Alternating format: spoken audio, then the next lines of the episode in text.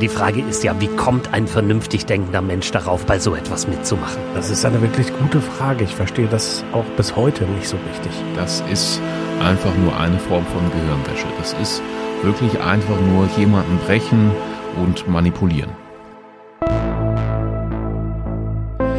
In den Fängen des Wunderheilers. Ein Podcast der NRZ in Zusammenarbeit mit Radio KW. Dieser Podcast handelt vom selbsternannten spirituellen Führer Wilri W. und von seiner Sekte im Balance Recovery Life Center in Wesel. Von Menschen, die Heilung suchten, jedoch Gewalt, Missbrauch und Manipulation erlebten.